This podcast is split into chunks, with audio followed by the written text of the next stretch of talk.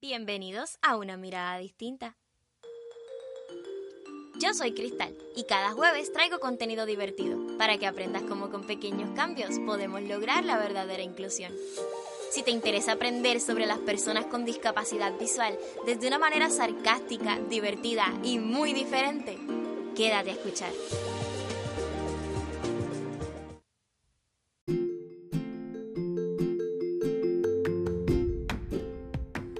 Amigos, bienvenidos una vez más a nuestro espacio, a nuestro podcast, esta vez con el episodio que ustedes eligieron en las redes sociales, en Facebook y en Instagram. Ustedes votaron y eligieron cómo hacer enojar a un ciego.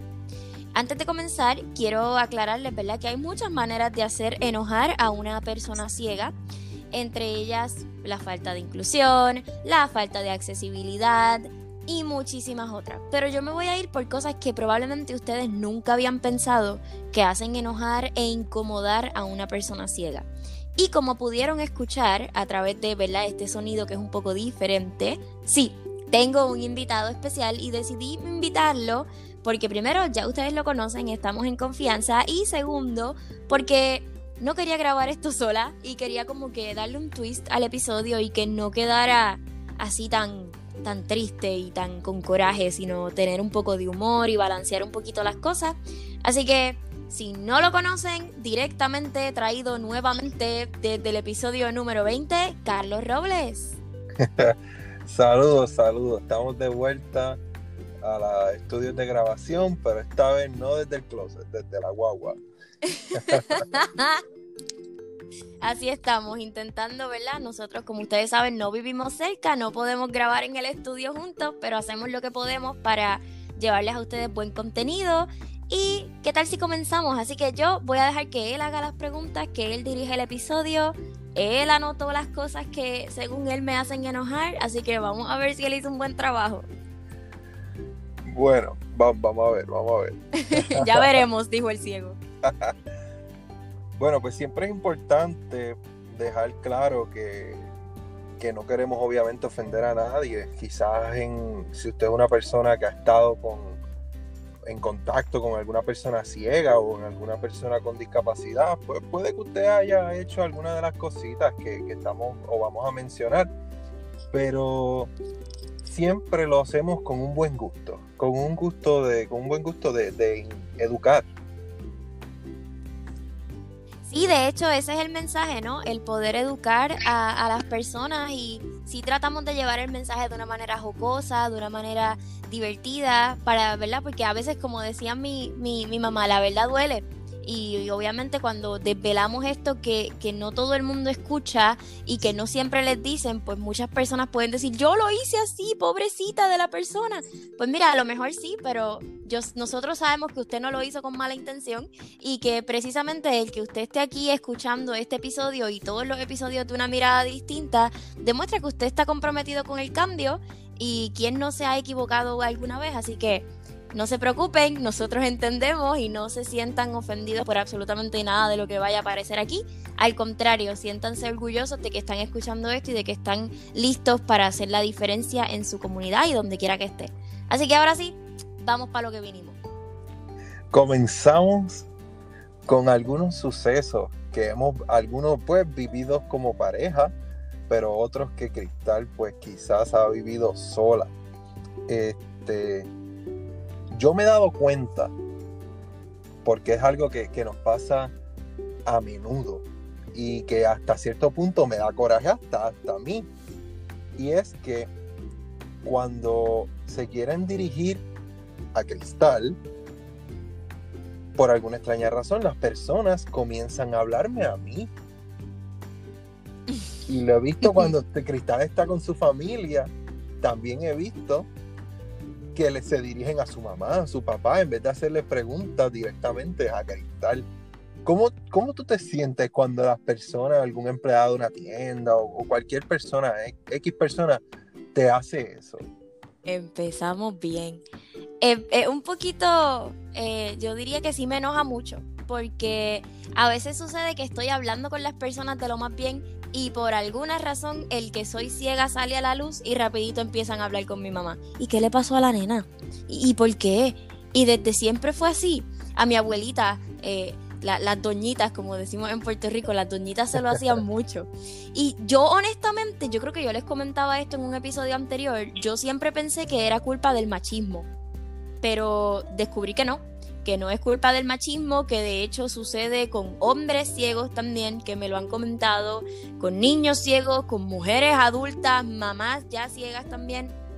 Y es un poco, eh, hasta discrimina, porque es como que, ah, ya esta persona es ciega, me acabo de enterar, no quiero con él, no quiero hablar con ella, o como no sé qué hacer por temor a equivocarme, pues no lo quiero trabajar, no lo quiero hacer, me voy, me voy. Y es un poquito bastante incómodo, la verdad es algo que incomoda y enoja muchísimo cuando... Porque se vuelve el momento como que, ok, porque para empezar ni siquiera me entero que me dejaron de hablar a mí, porque obviamente bien sutilmente voltean hacia mi madre y yo me doy cuenta de que el sonido cambió de dirección. Entonces, hasta en eso incomoda y hasta en eso es como que, ok, ¿qué está pasando? Y se siente mal porque es como si el hecho de que yo fuera ciega le impidiera a las personas comunicarse directamente conmigo o, o, pensaran que yo no tengo la capacidad de hablar. No sé, no sé ni cómo explicarle esto, pero a mí me, me frustra un poco. He aprendido a vivir con eso. Y no es que hago un show o no es que le digo a la persona, habla conmigo todo el tiempo. Pero sí pasa y sí es más frecuente de lo que debería ser. No, claro, y yo supongo que al nivel comunicativo es bien difícil trabajar esta situación porque estás teniendo un intermediario en tu conversación que realmente no lo necesitas para nada. Sí, porque si, si, se dijera que estoy hablando otro idioma, pues uno lo entiende, pero estamos los dos hablando español o en su defecto inglés, pero nada que ver, o sea, es como se, pierde todo, la verdad es que se pierde absolutamente todo el hasta me dejan me dan ganas de dejar de hablar con la persona. Y me pasa en situaciones tan sencillas como en que quieres ordenar en el restaurante o que te quieres poner en la tienda, pero también me pasa en situaciones de conversaciones con amistades, que yo creo que el backtrip, perdonando el, inglés, es peor ahí.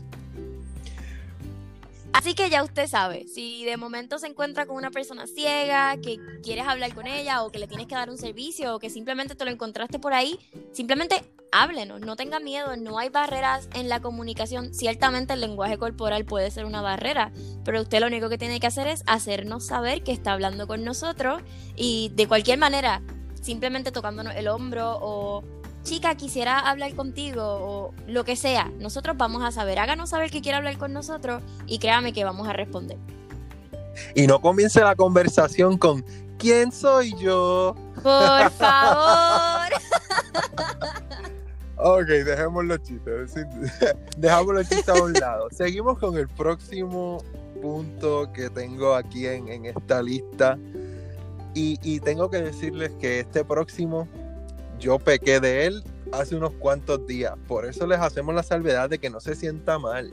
Porque hasta yo, que llevo tres años de relación con Cristal, acá, cometí la semana pasada lo mismo que vamos a trabajar ahora. Cristal, yo recuerdo que estábamos en. estábamos comiendo.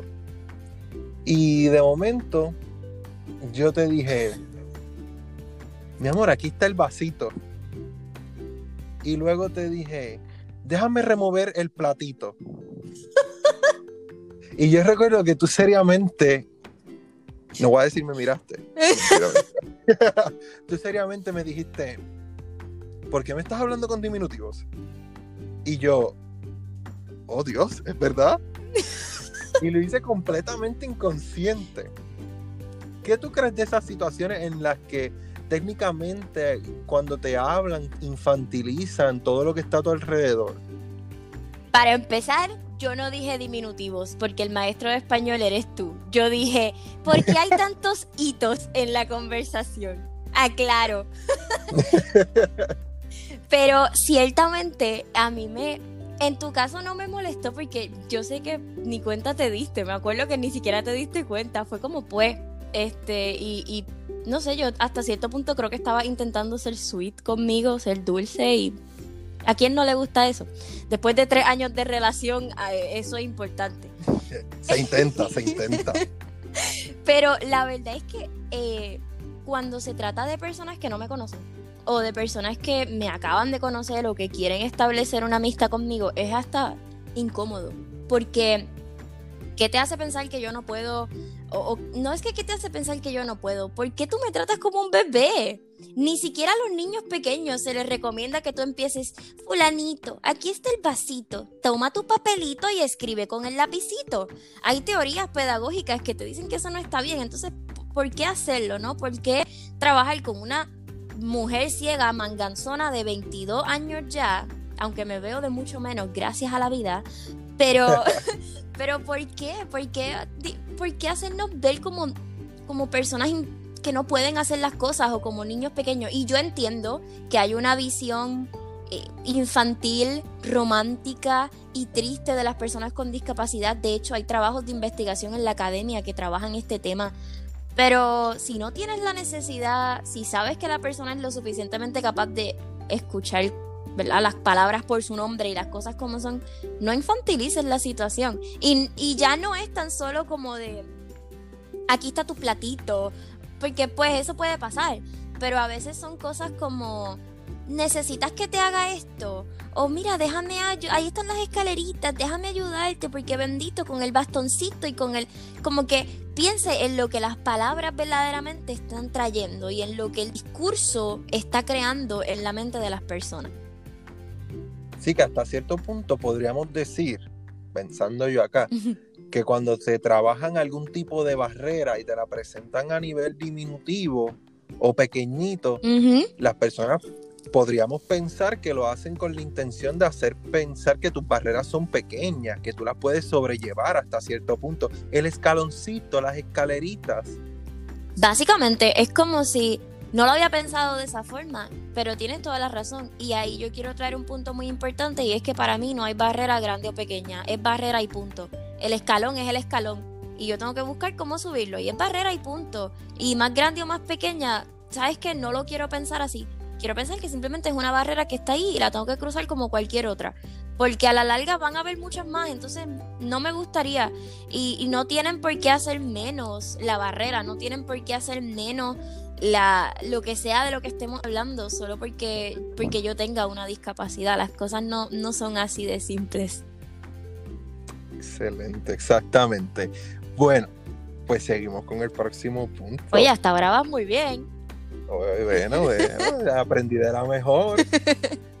Nuestro próximo punto es algo muy común a nivel de todas las personas con discapacidad, me atrevería a decir, o de diversidad funcional. Y es que por alguna extraña razón, y me incluyo, de nuevo, yo me incluyo en todo lo que está sucediendo porque antes de conocerte y antes de yo educarme en estos ámbitos, pues todos pues, pecamos un poquito de esto, del desconocimiento. Y es que yo me he dado cuenta que por lo general a las personas con discapacidad, y sé que este ha sido tu caso también,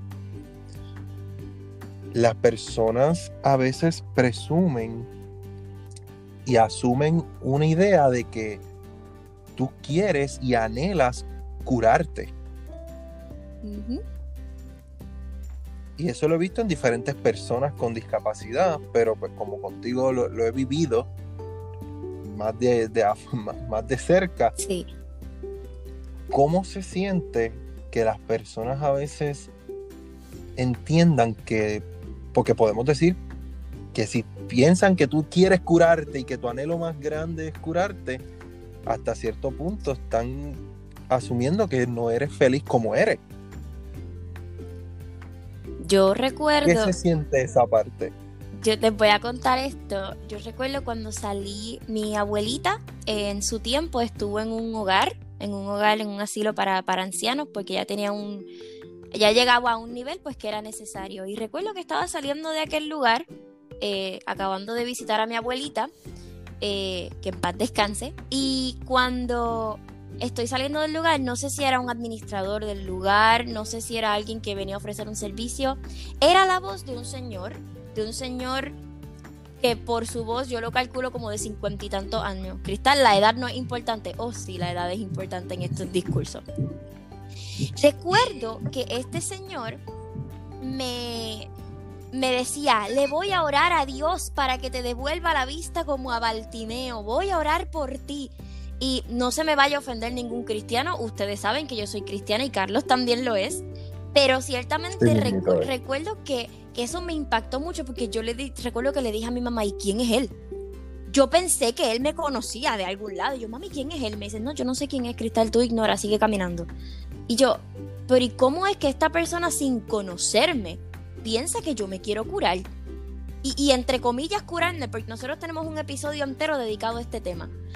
O sea, de verdad que es un poquito como que tan triste porque desde pequeño a nosotros las personas ciegas nos han criado con esta perspectiva, o por lo menos a mí me criaron así, con esta perspectiva de que yo le traigo paz a la gente y de que yo le enseño a la gente a ser feliz como son y a valorar lo que tienen. Podemos hablar sobre mi opinión acerca de eso más adelante. Pero yo decía, estoy haciendo mal mi trabajo porque él cree que yo me quiero curar, él cree que yo no soy feliz. Y, a veces ese mismo discurso promueve el que las personas ciegas no se sientan felices con lo que son y no acepten su discapacidad. Y, vivan de ilusiones que, que quizás no pueden suceder por ahora. Entonces por ahí un poco a mí me da esa frustración porque yo digo, mira, no es, no es que yo no quiera, no es que yo no me lo merezca, no es que no sean los planes de Dios, es que simplemente no es mi prioridad, es que simplemente no soy más o menos feliz sin poder ver. Y me, me molesta que la gente que no me conoce y que la gente presuma cosas y me diga, voy a orar por ti. Ay, qué bueno, ora por mi salud. Ay, qué bueno, ora porque quiero terminar la universidad. Ora por muchas cosas. No, voy a orar para que Dios te devuelva la vista. Yo no necesito eso. Eso Dios lo tendrá en su tiempo. Y no creas que ese es mi mayor problema. Mi mayor problema no es que soy ciega. Mi mayor problema es que la sociedad no está lista para eso. Y eso lo hemos hablado también infinidad de veces aquí. Bueno, nuestro próximo punto es algo que también pequean nuestros inicios de nuestra relación. Yo creo que tú te este remontaste a los inicios de nuestra relación para escribir las preguntas. Oye, pero es mejor trabajarlo desde la forma en que yo lo hice y yo lo viví. No, no, claro. Porque así, pues, veo cómo he aprendido. No, sí, definitivamente. Nuestro próximo punto es para cuando yo creía que era un héroe y siempre quería ayudar a Cristal. y todavía no por nada, y yo le decía, Cristal, ¿quieres, ¿quieres agarrarte de mi brazo? ¿Quieres que te dé la mano? y... Perdonen que, me ría. Cristal siempre me decía, no, no, no, tranquilo, yo puedo. Y al momento yo cambio la mirada y ella le está dando la mano a su amiga. Ay, yo iba a decir eso. y yo como que, ah, ok, pues está bien, pues está bien. Pero por lo menos en mi caso, yo siempre te di la opción. Pero, ¿qué tal cuando una persona quiere ayudarte, que no está para nada mal? Sí, o sea, nosotros como, como buenos ciudadanos y, personas empáticas debemos de ofrecer nuestra ayuda a quien nosotros creemos que, que, que la necesita. Pero, ¿qué tal cuando una persona quiere ayudarte, pero lo quiere hacer a su manera y no se preocupa por qué tan cómoda tú te sientes con la ayuda o si realmente la ayuda lo está haciendo de la manera correcta. Ay, Dios mío. Eh, a veces pasa desapercibido y uno se queda tranquilo, pero a veces se convierte en los momentos más incómodos y con más nerviosismo y más ansiedad de toda mi vida. Yo, por ejemplo, con, con Carlos en el principio, yo para mí el yo darle el brazo a alguien y, caminar en guía humano o lo que en inglés se conoce como sighted guide para mí es algo que yo no te voy a dar el brazo si yo no siento la confianza punto no sé por qué siempre he sido así de hecho, y, y, aunque se me vaya a ofender, no sé, yo espero que no, yo a veces no le quiero dar el brazo a mi papá porque me siento más cómoda con mi mamá. Y es algo que está en mí. No sé si estoy mal, no sé si hay ciegos que estén a punto de un colapso con esto, pero así, así es cristal. Y recuerdo que Carlos me decía, ¿y por qué tú te agarras de ella y de mí no? Y yo, bueno, yo sé que tú estás intentando algo conmigo, pero todavía no confío en ti. Y él, a, él le dolió mucho, pero le dolió muchísimo, muchísimo, porque yo recuerdo que él se lo dijo a, las amistades de nosotros y, y, me cayeron chinches después, porque imagínate. Pero así me sentía y fui bien honesta con él y al sol de hoy esa honestidad nos ha traído hasta donde estamos y ahora me siento muy cómoda de su brazo y, y suelto a Regina para agarrarle el brazo a él, así que se podrán imaginar. Pero sí, sí hay momentos en los que se vuelve eh, fuerte. Por ejemplo, les voy a contar esta historia. Estoy saliendo del tren urbano y las escaleras eléctricas, para variar, estaban fuera de servicio. Así que tuve que usar las escaleras estáticas. Yo andaba sin Regina, ella no existía. Y utilizaba mi bastón. Estoy encontrando, ¿verdad? Como, como se supone, mi bastón me indicó que ya comenzaron las escaleras y cuando estoy a punto de poner el primer pie en el suelo, una mano fuerte, masculina, me agarra el brazo derecho donde yo tengo mi bastón. Y me acerca hacia él, porque descubro que es un hombre, y me dice, cuidado, yo te ayudo. Inmediatamente mi reacción fue un rotundo, usted a mí no me toque. Recuerdo que lo, lo o sea, intenté mirarlo porque imagínate, no sé ni dónde estaba su rostro y le dije, usted a mí no me toque y él me suelta y me dice, ay, pero si yo lo que quería era ayudarte, pero como, como ofendido porque yo no quería que me tocara. Y me tocó explicarle que, ¿verdad? Ciertamente me asusté porque yo no sabía de su presencia y de repente está esta persona agarrándome, tocándome sin avisarme que me quería tocar, sin avisarme que me iba a ofrecer su ayuda y agarrando la mano con la que yo tengo mi bastón, que es lo que me indica lo que está próximo a mí. Entonces yo quisiera que usted se pusiera en mi posición un poco, imagine si usted está un poco desorientado donde está, si usted está concentrado en lo suyo y de repente alguien lo toca y usted brinca. Y usted a lo mejor está sentado, pero alguien lo toca y usted brinca. Imagínese a mí que, si me tocan y, me desoriento se me olvida dónde estoy y tengo que volver a empezar.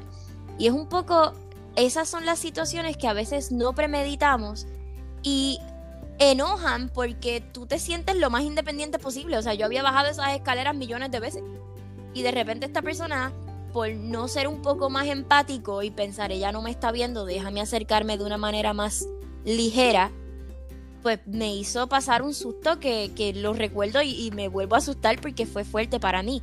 Al sol de hoy sé que esa persona no va a volver a hacer lo que hizo y, sé que se orientó y me pidió mil disculpas. Pero, pero sí, la, la, realidad es que deberíamos evitar que estas cosas sucedieran. Así que, de nuevo, volvemos a lo que decíamos al principio. Si usted se le va a acercar a una persona ciega y le va a ofrecer ayuda, simplemente dígale, eh, hola, estoy aquí, me gustaría ayudarte o necesitas ayuda, ¿cómo te puedo ayudar? Te toco, tú, te agarro el brazo, me agarras tú el brazo, cómo funciona, etcétera, etcétera. Si quieren un episodio completo sobre cómo maneras en las que puedes ayudar a, un ciego, déjamelo en los comentarios en las redes sociales que yo sabré y o me mandas un mensaje directo y así yo sabré cómo establecer el episodio para que te enteres bien cómo hacer esto. El próximo punto que vamos a trabajar, yo siento que me molesta un poco más a mí que a ti.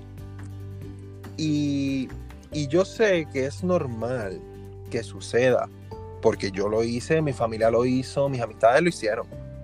Y es que cuando una persona tiene contacto por primera vez con una persona ciega, es normal que esa primera conversación gire en torno a tu impedimento, a tu discapacidad, pero lo que no es normal es cuando después de haberte conocido, todas las conversaciones y los temas contigo giran en torno a tu discapacidad.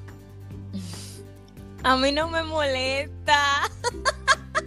Mira, no es que no me moleste, porque ciertamente me incomoda mucho, pero a la misma vez como que lo justifico en mí adentro. ¿Sabes? Como que como que, ay bendito, yo entiendo, pero no es que no me moleste, sí incomoda bastante, porque como yo les comentaba, yo sé de política, o bueno, tengo un bachillerato que me respalda, yo sé de música, tengo clases que me respaldan, sé de cine, me gusta el cine, sé de farándula, sé de la Biblia, sé de Cristo, sé de muchos otros temas que, que no solamente, sé de literatura también, o sea, que no solamente se tratan únicamente de mi discapacidad. Puedo hacer un buen chiste, supongo, creo.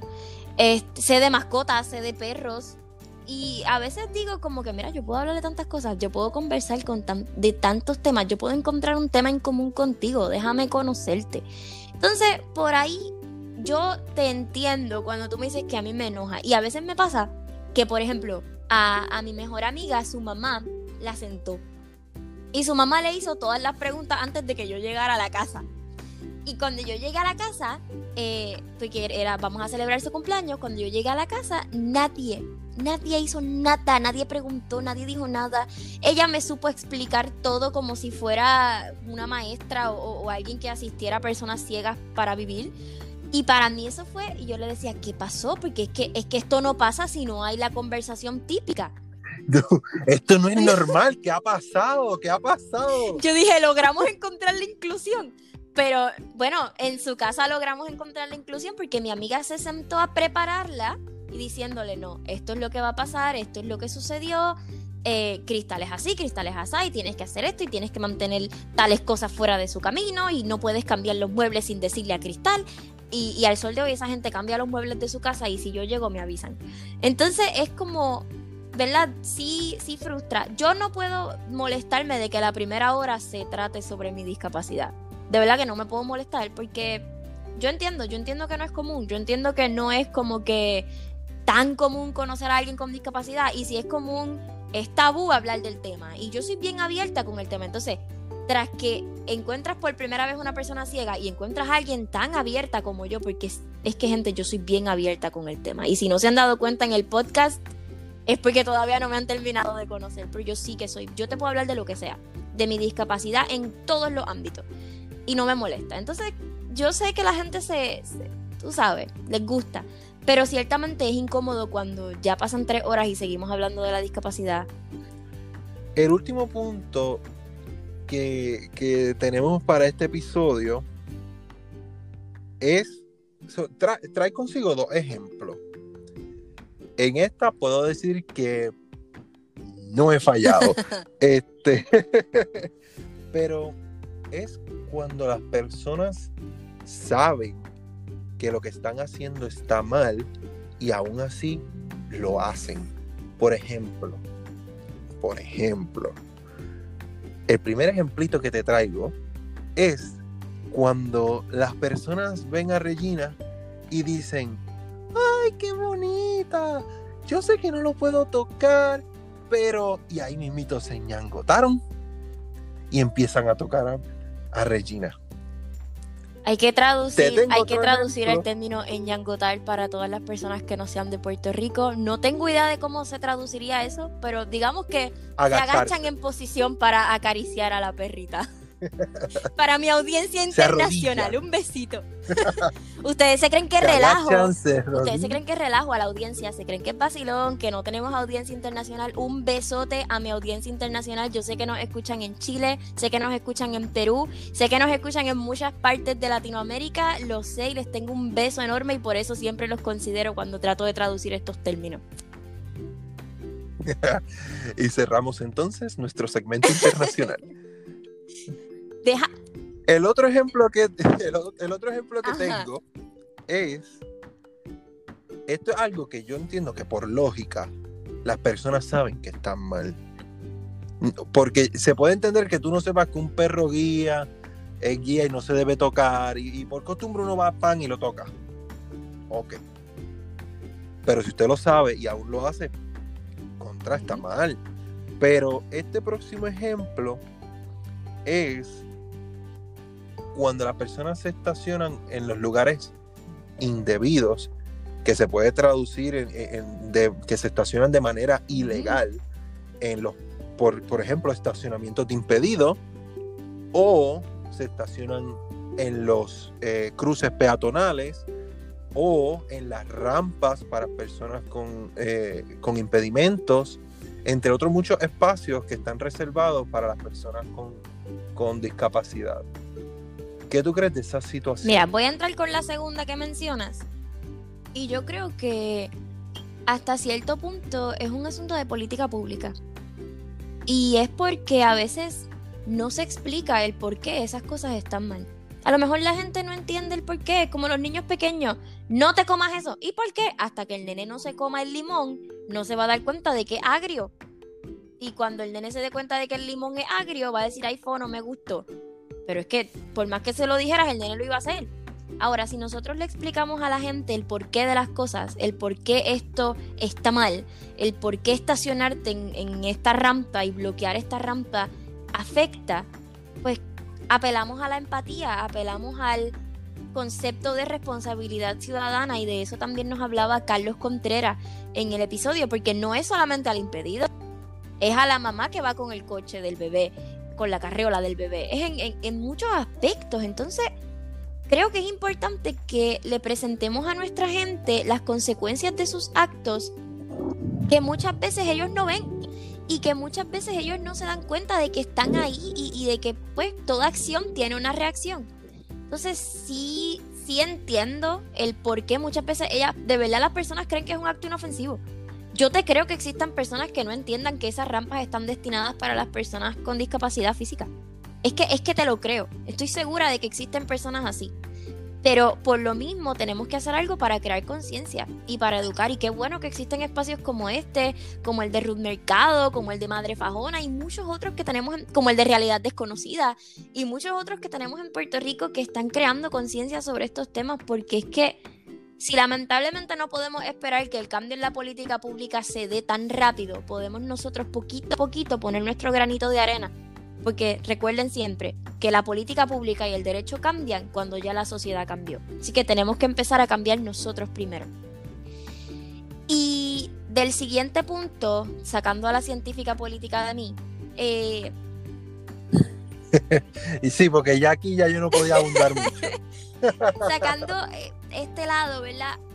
A mí me parece una completa falta de respeto. A mí me parece un descaro. Y a mí me parece es que de verdad me parece un descaro, me parece una falta total de ética, de, respeto, de, integridad, hasta de empatía, de lo que usted quiera. Y, si usted ha hecho esto, permítame decirle que no me molesta que se ofenda. Así, así de sincera me voy a poner, porque es que, es que de verdad esta es la más que me molesta y, no pensé que la fueras a poner aquí, porque me da, me da estrés. Es algo que, me quita la felicidad del día, me quita la sonrisa. Porque si tú sabes que tocar al perro está mal, si tú sabes que lo estás distrayendo, si tú sabes que no lo deberías hacer, ¿por qué vas y lo haces? O sea, ¿cuál es la necesidad tan importante tú te sientes como para tener que, o sea, interrumpir a, su, a la persona ciega y a su perro guía? De verdad que me, molesta mucho, me frustra muchísimo, me, me saca de lo más bonito de mi día se puede acabar por eso. Porque de verdad yo, yo lo acepto y lo entiendo cuando me dicen, porque es que no se pueden tocar y discúlpame. O cuando no saben. No, claro. Son dos casos muy completamente distintos. Pero si la persona ya lo sabe. Porque ante el desconocimiento, exactamente, ante el desconocimiento, pues uno puede entender. Y uno puede entender. Y, cuando uno sabe que, que, que la persona es probable que no lo conozca o que no conozca las funciones del perro, hace ese tipo de acercamiento, pues uno hasta cierto punto pues está bien, uno encuentra una, una oportunidad de hacer lo que precisamente estamos haciendo, educar. Pero cuando es una persona, por ejemplo, que ya conoces o que precisamente comienza eh, el, la interrupción de los, del trabajo de Regina con la frase de yo sé que no se puede, pero pues ya si son otros 20, ya es, ya otro, ya, ya es otra realidad. Es que realmente, de nuevo, yo a veces me dicen, es que no sé por qué no se puede, y se sientan a tocarla. Mira, es más fácil que me preguntes por qué no la puedo tocar, y yo te explico. Pero entonces, sabes que no se puede, y como no sabes el por qué, vienes y la toca. Es lo mismo que discutíamos ahorita de la, de la rampa. Sabes que no se puede estacionar ahí, pero no sabes por qué. Y pues como no sabes el por qué, no lo haces. Y, y quizá lo puedo entender, pero no lo puedo justificar. Y si sabes que no se puede, es porque a tus oídos ha llegado información suficiente como para entender que hay una razón lógica para que no se pueda. Porque, vamos, yo, o sea, si se pudiera acariciar a un perro guía, nadie tendría perro guía porque estaría todo el mundo acariciando y el ciego no podría caminar. Eh, y por ahí yo, es que de verdad a veces yo estas cosas no me preocupaban tanto hasta un año y... ¿Cuánto llevo yo con la chica? Como un año y medio, un año y, ocho meses, una cosa así. Y ah, aproximadamente, me, da, de verdad me daba mucho, como que yo no sabía, no sabía a lo que me iba a enfrentar. Y, y me quito el sombrero, me quito el sombrero ante esas personas que llevan 10, 8, 8 a 10 años con sus perros y a los que ya han tenido dos y tres perros, porque hay que revestirnos de mucha paciencia y hay que revestirnos de mucha educación. Y yo sé que me da coraje y se lo digo. Y, y si, o sea, sí, sí me desahogué y lo acepto. Pero lamentablemente hay que vestirnos de paciencia, porque esto yo lo digo ahora en el podcast porque no hay nadie, porque no se lo estoy diciendo a nadie en su cara. pero sí, supongo que si se lo tuviera que decir una persona, así le diría como que, pero si usted sabe por qué lo hace, no lo haga, eso está mal, punto. Porque si los niños entienden, los niños pequeños lo comprenden, ¿por qué? ¿por qué es tan difícil? Porque nunca me ha pasado de un niño. Y lo tengo que decir, nunca me ha pasado que un niño diga, yo sé que no se puede, pero lo voy a hacer. Los niños me preguntan, ¿por qué no? y tú le explicas, ah, ok, y van y le explican a los papás, mira papá, no se puede por esto, por esto y por lo otro. Entonces a veces seamos como los niños. Tenga la curiosidad, pregunte por qué, no hay ningún problema. Y si y no tiene ni que preguntar, episodio 6, escucha el episodio 6, no hay ningún problema. Ahí está. Yo ya, ya me preparé y se lo estoy compartiendo. Episodio 6, escúchelo, está ahí. Toda la información que usted necesita saber. Y si quiere más, se la damos. Así que yo creo que la, el resumen de todo esto es educarnos y buscar la información correcta. Es, yo sé que muchos de ustedes se pueden identificar con alguno de estos errores que, mencionamos y con todas estas maneras en las que se pueden hacer enojar a las personas ciegas. Bueno, yo usted ve mi novio de tres años, mi novio con el que llevo tres años, eh, lo, lo, dijo, se identificó con cuántas, eran como cinco preguntas y se identificó como con cuatro, con tres. Así que por ahí un poco todos fallamos. Y él es la persona en la que yo más confío y ustedes lo saben. Y si no lo, si no lo saben, episodio 20, ahí está. Eh, yo creo que por ahí tenemos que empezar. Si ya usted sabe que lo que hizo estuvo mal o que lo que hizo pudo ofender a una persona ciega, ya sabe cómo arreglarlo, ya sabe qué no debería hacer o qué debería cambiar. Y ya usted tiene un bachillerato en inclusión. Si usted se ha escuchado los 34 episodios, usted tiene un bachillerato entero en inclusión. Y en... Auspiciado de la escuela de una Así mismo. Y si solamente has escuchado tres episodios, tienes un grado técnico. Y si llevas 10, pues tienes un cuarto año. Así vamos. Así que usted siga creciendo, siga buscando información, siga buscando maneras de, educarse y de educar a los demás y promover la inclusión. Eso nunca está de más, eso nunca hace daño, al contrario. Y si usted es de los que sabe que no se puede tocar al perro guía y como quiera lo toca, permítame decirle, mejor no le digo nada. al, cabo, que, ni quería. Ay, Carlos, gracias por haber participado en este episodio. Lo hiciste ver.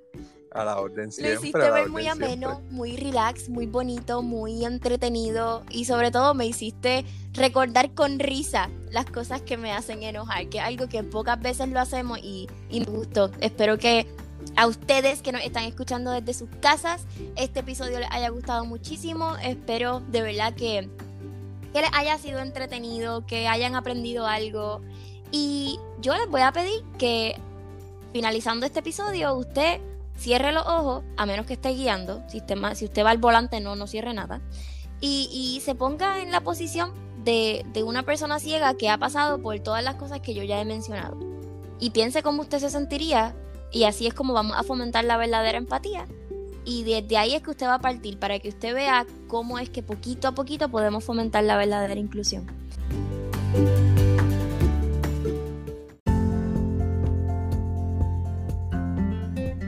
Si nuestro contenido te parece interesante, recuerda compartirlo en todas las redes sociales y que estamos disponibles en todas las plataformas digitales. También recuerda darnos tus 5 estrellitas desde Apple Podcast y dejarnos tu reseña en iTunes para que muchas más personas sepan de nuestro contenido y del amor que le ponemos cada vez que sacamos un nuevo episodio.